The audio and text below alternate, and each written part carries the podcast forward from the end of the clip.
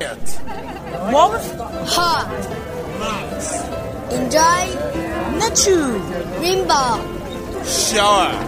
in the sunny summer. 这里是 FM 幺六零幺七二七，我是主播三里，奇怪夏天的吉米羊，每时每刻把你照亮。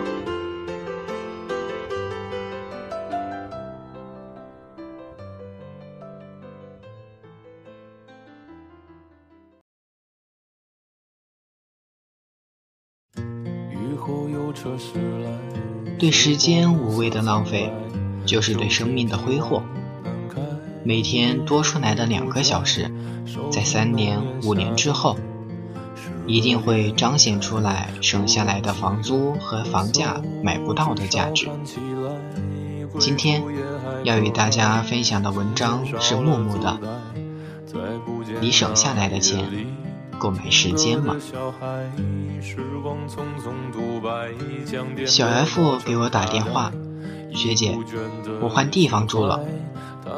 小 F 搬到了公司附近。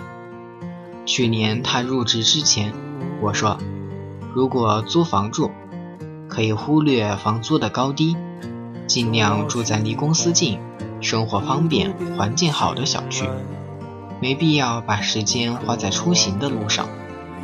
小 F 说，我当时为了省下一个月六百块的房租，每天到公司需要五十分钟。还是在早出晚归、避开高峰的前提下，学姐，你说的太对了。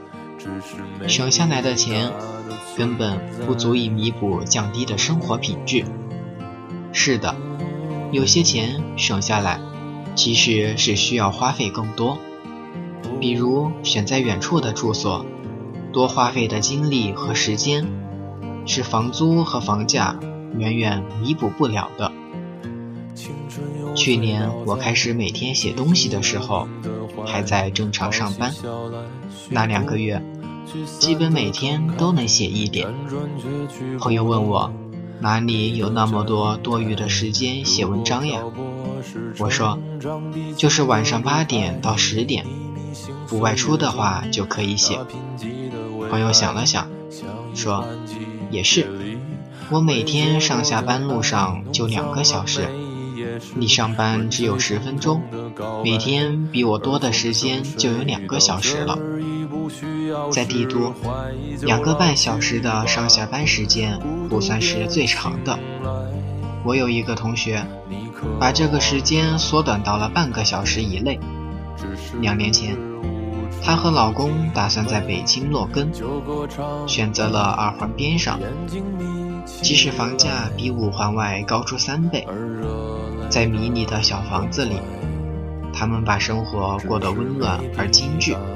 他说：“因为到公司就是十分钟的步行，路上少了奔波，好像每天比住得远的同事多了小半天。不仅早上可以多睡一个小时，晚上还多出来一些时间，可以做自己觉得快乐的事，运动、看书、品茶。”像同学这样减掉无谓的时间成本，太明智了。省下路上的两个小时，可以让生活轻松很多。之前办公室的一个同事 M 和老公都在北郊上班，但是房子买到了南三环，于是早上六点半出门，八点半到办公室。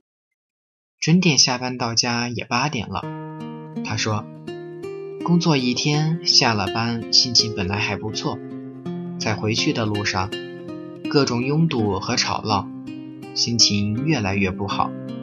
走到一半的时候就不开心了，回到家里什么都不想做，老公一开口她就想吵架。半年之后，两个人回家基本上就是沉默状态。后来，他们在公司附近租房子住，周末才回家。这样，M 每天走路上下班，老公也不过是十几分钟的车程。后来，M 说，住得近了才知道，上班可以这么轻松。的确，我们大部分的时候还是喜欢拿钱来衡量得失和贵贱，忽略了最宝贵的时间。比如邻居借你两百块，他会记得，但是找你帮忙做一些简单的事情，即使花费五六个小时的时间，他也不会觉得要还什么。殊不知，时间才是最贵的，也是一切生活的载体。我刚开始工作的时候，也跟小 F 一样，没有时间成本的意识。那时候。住在单位的公寓里，可以跟同事一起去一家做优惠活动的火锅店里吃火锅。穿越了大半个西安城，为了节省八十块，路上多花了三个小时的时间和精力。而吃火锅的时候，在一个街区外就有相同的一家。原本我们可以悠闲自在地散步到附近的那家火锅店里，随后。可以坐在温暖的阳光下享受慢时光，或者看一场电影，或者只是逛一逛公园，哪怕是睡上一觉养精蓄锐也是好的。我们省下来的钱根本不够买时间，那些无谓的时间浪费不值得。想通了这个道理之后，在面临任何选择时，都会把时间成本考虑进去，在能力承受范围之内，尽可能的节省时间成本。我可以花一个小时用麻绳和玻璃瓶做一个自制花瓶，可以花两个小时品一杯下午茶，可以用半天的时间跟朋友聊天晒太阳，也可以花一天功夫画一幅小画。或者往返两天去闺蜜的城市见见她，但是那些无谓的时间成本，一分钟都不想多花费。尤其是我会把大把的时间花在路上，尽量住在上下班方便的地方，或者住在自己喜欢的圈子内。对时间无谓的浪费，就是对生命的挥霍。每天多出来的两个小时。在三年、五年之后，一定会彰显出来剩下来的房租和房价买不到的价值。